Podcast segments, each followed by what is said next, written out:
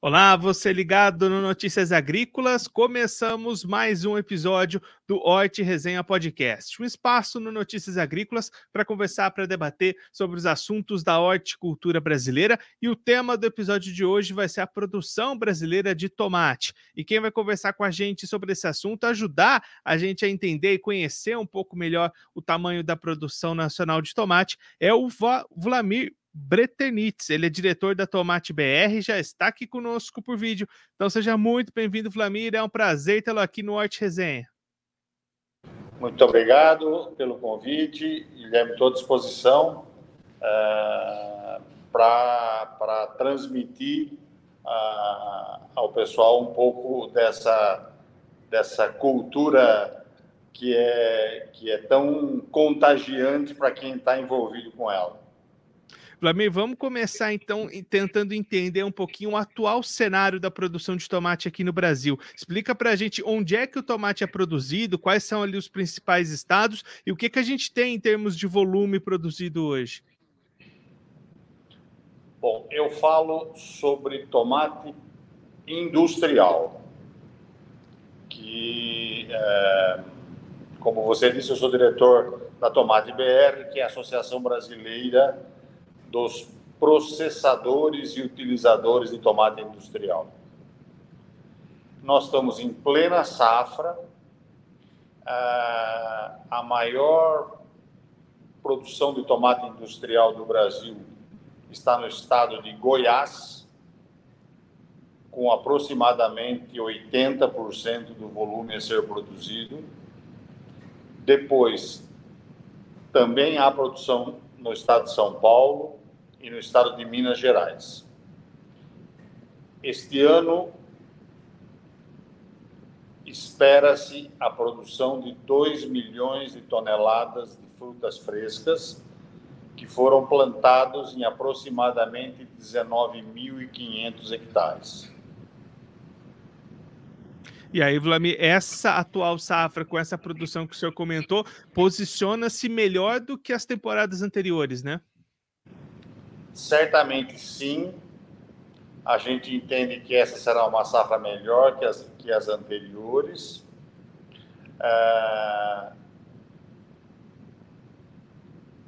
é, uma, é um, um momento importante para a nossa cultura, é, pois os problemas havidos no exterior e os problemas e as flutuações do tipo de câmbio no Brasil vêm desestimulando a importação de polpa de tomate.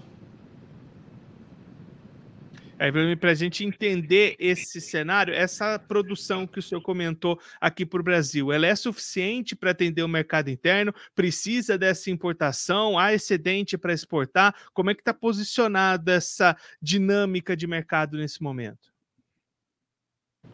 Nós praticamente esse ano não necessitaremos de importações. O que, o que se deve importar a, ainda um pouco durante eh, esses próximos anos são produtos muito especiais, fabricados principalmente na Europa e alguns nos Estados Unidos. Até o ano passado, o Brasil importava aproximadamente 30 mil toneladas de polpa de tomate a cada ano.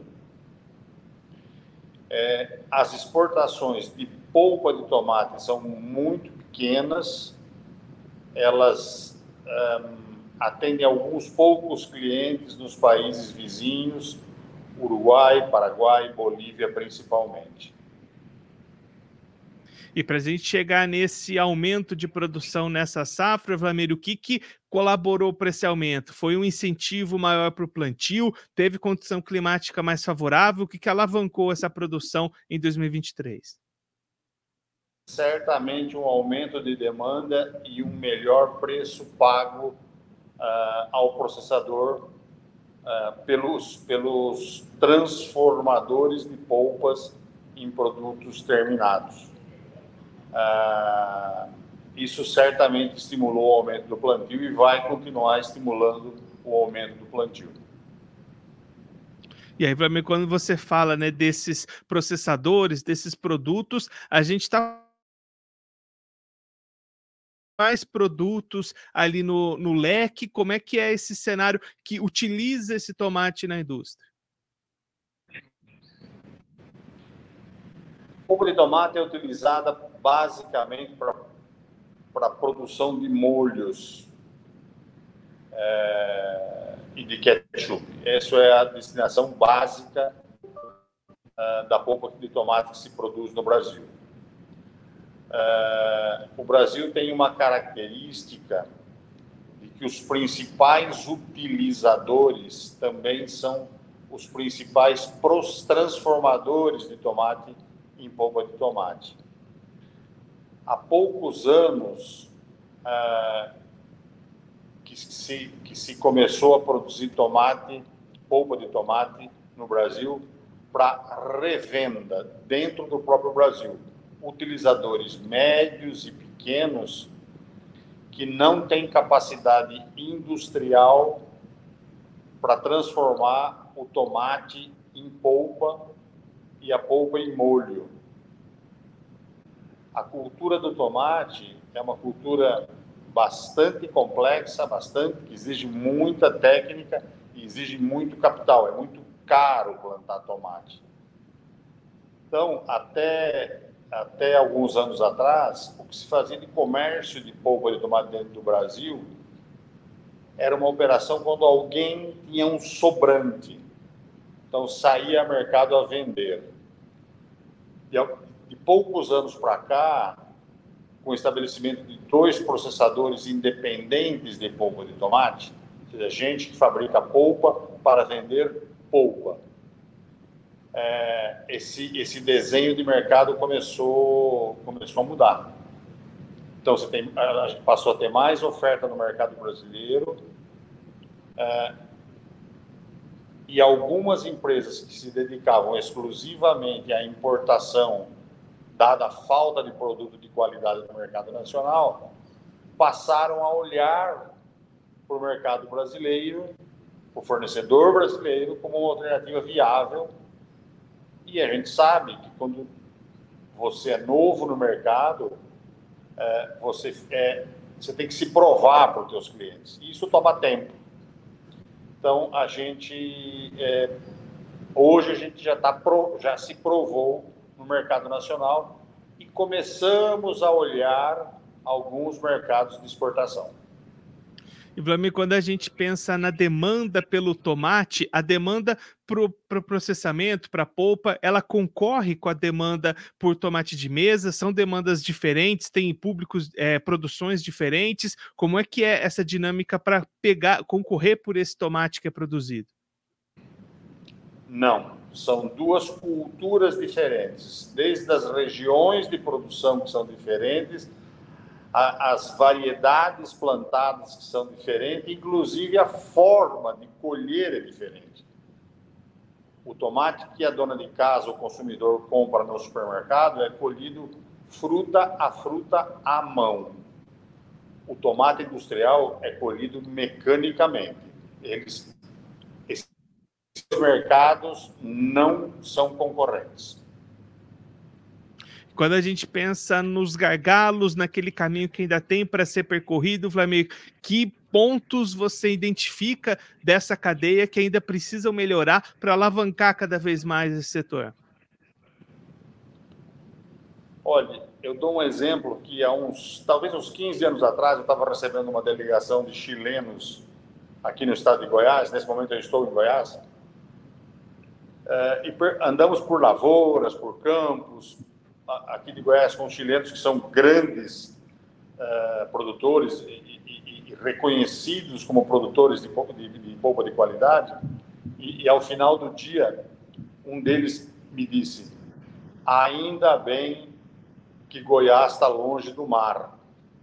Que você, se vocês tivessem alguma facilidade de logística para exportação, o negócio de polpa de tomate ia acabar no Chile eu quero dizer com isso é o seguinte, que a gente efetivamente Goiás está longe do mar. Então, hoje, pensar em exportação, nós não temos nenhum problema em pensar em termos de qualidade, de custo, mas nós temos dois problemas. temos um problema de logística, que é tirar essa polpa de tomate aqui de Goiás e levar até um porto, seja Santos, seja Rio. E, e nós, acredite, acredite no que eu vou lhe dizer, nós ainda não temos no Brasil a embalagem ideal para exportação de polpa de tomate. Quando eu quero exportar um pouquinho de polpa de tomate uh, para os meus para os países vizinhos aqui, os tambores que se usa para condicionamento da polpa são os tambores cônicos e não cilíndricos. Por que cônicos? Porque eles são mais altos que os cilíndricos e a unitização, a paletização é perfeita com os cônicos e é imperfeita com os cilíndricos. Então, quando eu quero, quando eu tenho um negócio de exportação para clientes aqui da, da, da, da, da vizinhança, digamos assim, do Brasil, eu importo tambores vazios cônicos do Chile. Então, dois problemas para o nosso negócio aumentar em termos de exportação. Resolver os problemas de logística, tirar essa polpa aqui de, de Goiás e levar para um porto e ter as embalagens disponíveis aqui no Brasil. E para mim, como é que você, como parte do setor, né, aí do, da cadeia do tomate, vê um até um, uma imagem que acaba ficando no tomate na sociedade como um dos vilões da inflação. Sempre que tem inflação, o tomate está ali no meio, está sendo apontado como um desses vilões. O tomate é mesmo vilão? Como é que vocês lidam com essas variações de preços, já que vocês consomem o tomate também, né? Vocês fazem essa compra. Bom, como eu te disse, são duas culturas diferentes.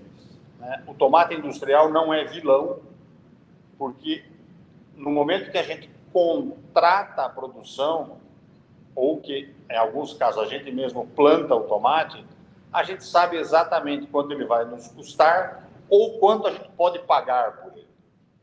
Então, no caso do tomate industrial, a regra do jogo é conhecida antes do jogo começar. No caso do tomate para mercado, ele é muito, muito, muito mais complexo. Né? É, é um produto que exige, que é mais caro de produzir, né? é um produto que é mais caro para colher, é mais caro para transportar, e ele está numa época onde ele ainda está é, tá muito exposto a problemas climáticos. O tomate de mesa, que a gente chama, ou tomate de mercado, ele é plantado desde Santa Catarina até na Bahia. Tá? Em áreas menores. E normalmente, quando ele, é, você tem uma, uma diminuição da oferta por algum problema climático ou algum problema de desequilíbrio de plantio, os preços sobem naturalmente, é oferta e demanda. Nada mais que isso. Para a gente encerrar, Vlamir, olhando um pouquinho para o lado da demanda, senhor comentou nessa produção de molhos, de ketchup, como é que está o atual cenário para a demanda interna aqui no Brasil? Essas demandas têm crescido, o brasileiro tem consumido mais esse tipo de produtos? Como é que você está vendo esse cenário de demanda aqui no nosso país? Definitivamente há um aumento de consumo. A Tomate BR estima um crescimento na ordem de 3,5% a 4% ao ano. A gente, tem, a gente tem dados históricos que mostram que isso tem, tem se mantido. E se você levar em conta que o produto terminado feito com tomate, com polpa de tomate, ou seja, um molho de tomate, ele ainda é um item muito barato para o consumidor. Uma embalagem de molho de tomate de 300 gramas de boa qualidade vai custar em torno de R$ 2,30, R$ 2,80, eventualmente R$ reais uma embalagem dessa. Com duas embalagens dessa e com um quilo de macarrão, você faz almoço para seis ou sete pessoas. Então ele é muito barato e ele é um item básico da alimentação da população. E o que complementa um pouco isso são, são, são essas raízes, essas eh, raízes todas de, de, de diferentes origens de pessoas, de raças, influenciado pelos europeus, pelos italianos, pelos portugueses, é, é, pelos espanhóis, que legaram o consumo dos molhos de tomate. Isso é inegável. Né? O Brasil é o caso sui generis em algumas coisas. Né?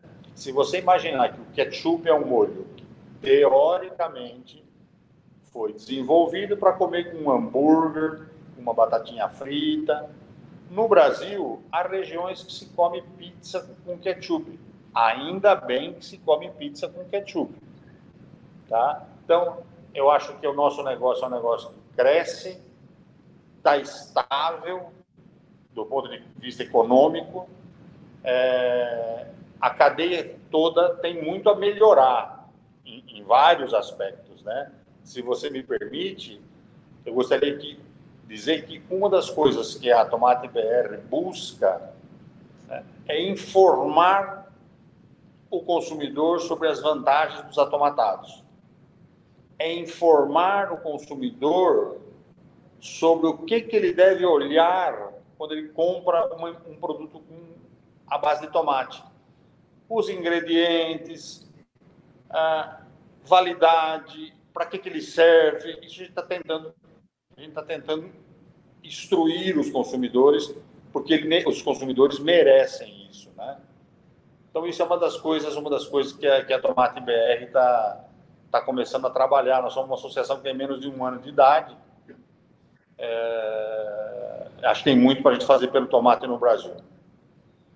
Flamengo, muito obrigado pela sua participação, por ajudar a gente a conhecer, entender um pouquinho mais sobre a produção de tomate no Brasil e todo esse setor, esse mercado dos derivados do tomate, da polpa de tomate, molhos, ketchups. Se o senhor quiser deixar mais algum recado, destacar mais algum ponto para quem está acompanhando a gente, pode ficar à vontade. Não, eu diria que eh, primeiro eu agradeço a todos é, e dizer que a, que a nossa associação está absolutamente à disposição de qualquer consumidor ou qualquer investidor ou qualquer pessoa que tenha interesse em saber mais sobre essa maravilhosa cultura. É, é só entrar em contato com a Tomate BR, www.tomatebr.com.br, que a gente vai, vai tratar de, de, de, de responder às dúvidas e aos questionamentos. Muito obrigado pela atenção. Flamengo, mais uma vez, muito obrigado. A gente deixa aqui as portas do Notícias Agrícolas e do Arte Resenha Podcasts abertas para o senhor, para o pessoal da Tomate BR, sempre contribuir conosco, com todos os produtores do Brasil. Obrigado, até a próxima. Obrigado, até a próxima. Esse, o Vlamir Breternitz, ele é diretor da Tomate BR, conversou com a gente para mostrar um pouquinho qual que é o atual cenário da produção de tomates no Brasil, produção que cresceu nesse último ano, expectativa de safra recorde em 2023, e aí o Vlamir explicando uma demanda maior no setor e intensificou os plantios e trouxe mais produtores para o setor que neste ano a expectativa da Tomate BR é que não haja necessidade de importação de polpa de tomate para a produção dos derivados, produção de molho de tomate, de ketchups, e toda essa produção vinda aqui de dentro do país, produção nacional, que vem crescendo se aproveitando da demanda em constante crescimento. A Tomate BR trazendo os números entre 3% e 4% por ano de crescimento na demanda por molhos de tomate, ketchup aqui no Brasil. O Vlamir explicando bastante para a gente todo esse cenário, essa produção, o início das exportações também começando e as dificuldades, os gargalos que ainda existem para manutenção deste crescimento, especialmente a logística para exportação, o Vlamir destacou aqui na nossa conversa. E assim a gente vai encerrando mais um episódio do Hort Resenha Podcast, mas na semana que vem tem episódio novo, toda quinta-feira, três horas da tarde, aqui no site do Notícias Agrícolas. Fique ligado e vem para a resenha.